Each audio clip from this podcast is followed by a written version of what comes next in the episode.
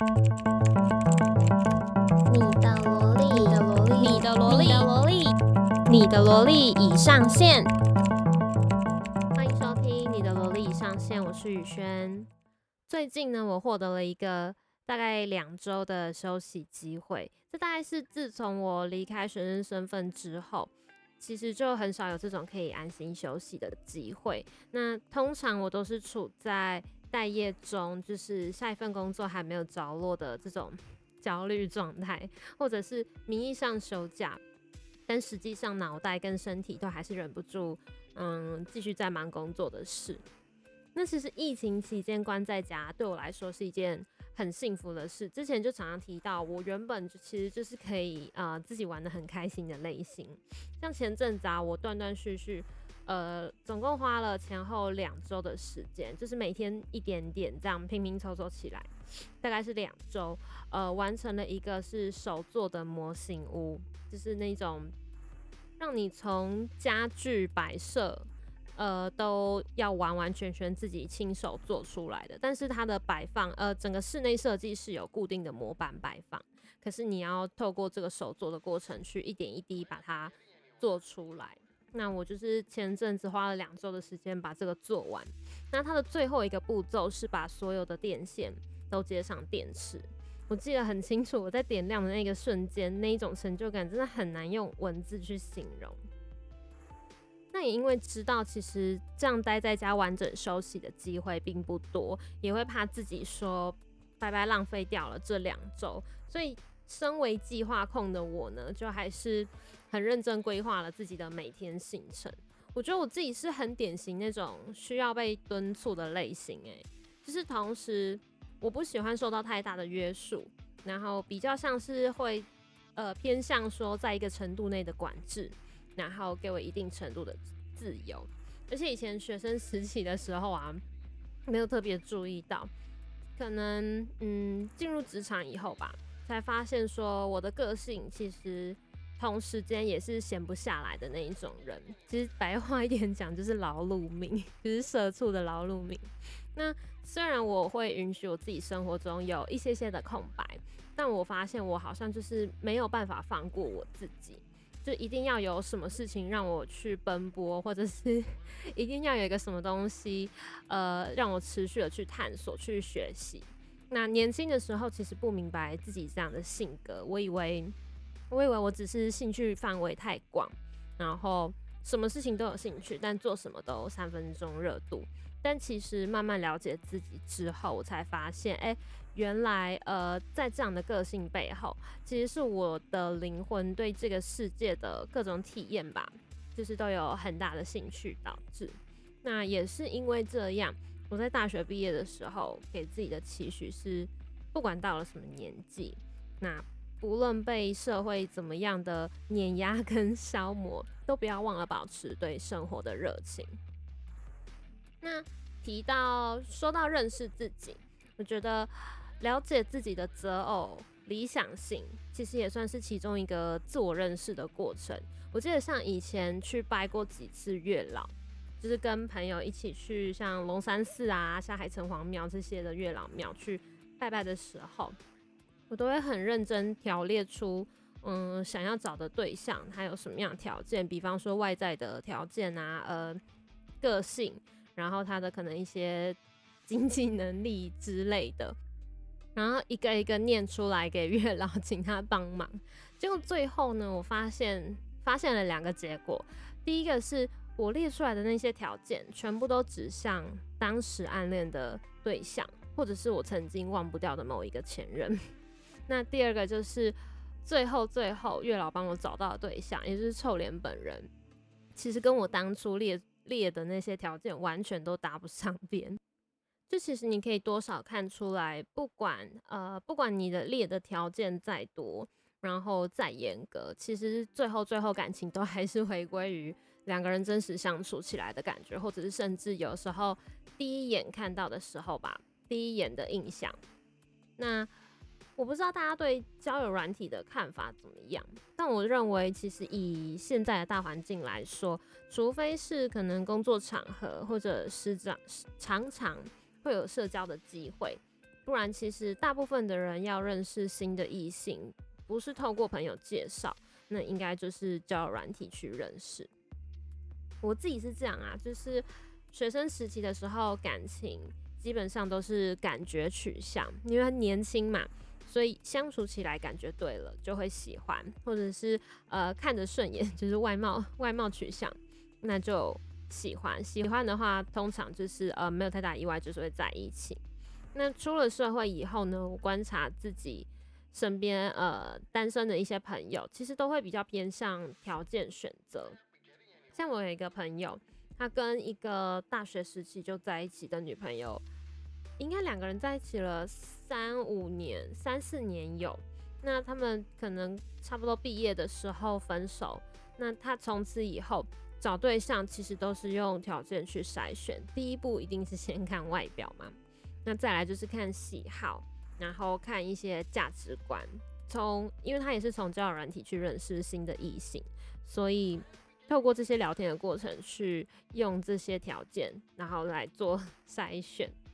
那有的时候可能遇到一个对象，即使他相处起来感觉是很舒服的，但也会因为前面的某些条件可能不符合。他的要求，或者是他也不能说要求，这样讲好像很奇怪，就是可能有一些价值观，他觉得这个人的观点跟他不太一样，那可能会呃，如果考虑到要在一起的话，可能会影响到两个人的相处，或者是他会不想要，他会想要去跳过磨合的这个阶段，而选择放弃。那也有另外一个朋友，就是一个最近刚分手的男性友人。他跟前任在一起大概也是四年多的时间，然后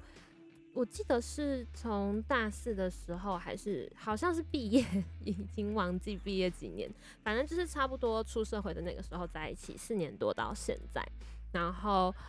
也是分手之后呢，他也选择在交友软体上面跟一些不同的妹子聊天，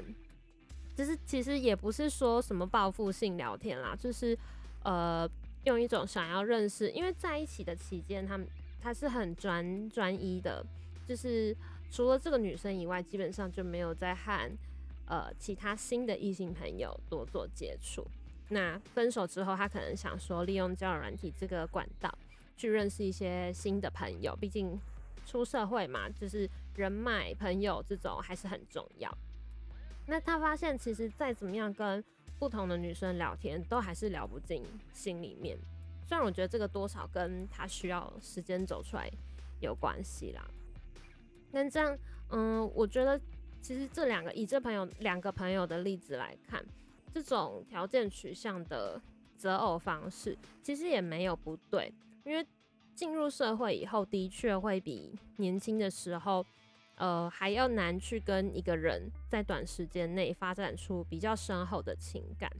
很多人对于要去重新认识一个人，然后要花时间相处磨合，其实都会觉得很疲累。然后通常都会想说，与其花时间在这种恋爱游戏上，那还不如我还不如把精神用在可能冲刺事业，或者是放在其他生活的部位。所以，如果是要选择一个。可以长期相处，然后又是一对一交往的对象的话，其实用像交友软体这样的工具做条件筛选，就是一个还蛮，我觉得可以说是蛮有效率的选择。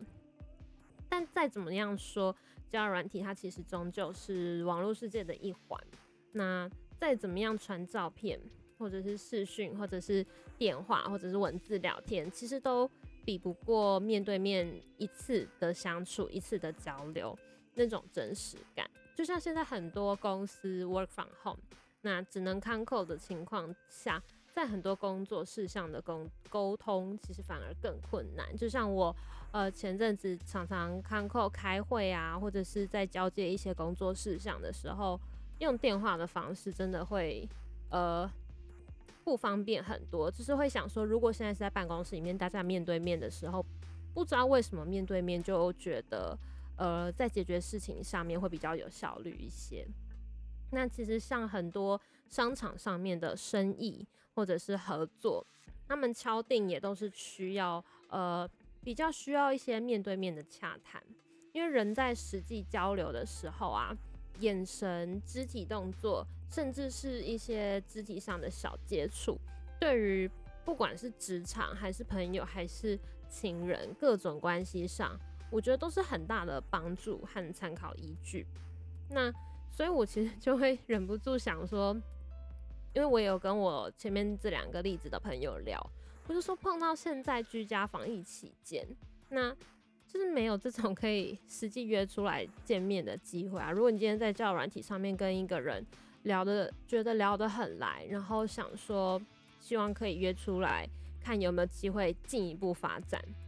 但现在疫情期间就是不允许做这件事情。那变成说，你想要认识一些新的异性，或者是你真的想要在交友软体上面择偶的人，真的就只能靠这些线上聊天，就是当网友的过程。不知道比起呃没有没有居家防疫的期间，有没有什么更困难的地方，或者是也有可能反而觉得解决了某些人的困扰吧？就是像可能 有像我这样子社交障碍、社交比较有障碍的人。就是可能会有利于他们啦，就是呃会比较希望聊天聊久一点，然后培养久一点的 感情之后，然后大家后面可能等到解封了两三个月，甚至可能半年以后，我们再有机会有缘分再约出来这样。其实交友软体刚盛行的那几年，也不能说那几年，就是。大概在近几年以前吧，交友软体其实大家普遍的认知都是是约炮的一个软体，约炮专门用的地方。所以对于一些会想要在交友软体上面找到真爱，或者是在上面呃找到适合的对象择偶的人来说，很多人的反应都会是交友软体怎么可能遇得到真爱？因为大家的呃既定印象就是会上去会使用交友软体的人，基本上就是想要约炮的人。但其实这就是某种，就是算是某种刻板印象吧。因为可以看到，其实呃到了近几年，很多人很多嗯比较长跑的一些 KOL 也有，然后呃现实生活中的人也有，他们是真的在因为交友软体认识。然后也聊得来，那实际相处，然后也感情也长跑，甚至也有很多人是走入婚姻的。所以我觉得交友软体其实就是很多没有太多社交机会的现代人，那是他们可以拓展自己人脉，或者是拓展自己的交友圈、生活圈、同温层一个很好的选择吧。就是你今天不一定是要抱着说我要上去约炮。我要上去找对象，或者是在上面择偶的心态去使用。其实很多人也是会单纯抱着说：“哦，我去认识新朋友。”虽然真可能真的很少啦，就是大部分的人可能就是想要去看帅哥、看正妹，但其实还是会有人抱着说认识朋友的心态，然后去使用交友软体。当然，也有包括一些现在有一些业务吧，像健身房业务，他们也会透过交友软体去去拉会员。所以其实像我现在我自己个人对于交友软体的态度是，嗯，还蛮开放的，就是建立在你没有任何的欺骗、隐瞒或者是伤害到任何人的前提之下，使用交友软体对我来说，现在已经是一件很很健康的事情。那最后的话，是我想要对疫情时期有一些失恋或者是分手的人说一些话，我觉得。不要把疫情期间的分手想成是一个很痛苦的过程。我自己对身边的朋友，或者是我在节目上也很常提到的一句话，就是分手其实是以给你一个重新认识自己的机会。不论是你去找回嗯和自己对话、和自己想灵魂相处的感觉，或者是你去思考说自己对于感情的价值观。还有你想要在一段关系里面获得什么，其实都是很好的一个机会点。那不用说是反省，其实这更像是一种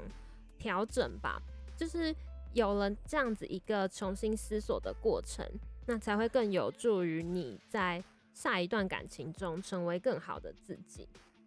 很多人会说，变成一个更好的你，你才会遇到一个更好的对象。但我会觉得，不要抱着这一个。嗯，不要抱着这样子的想法去优化你自己。你应该要想说，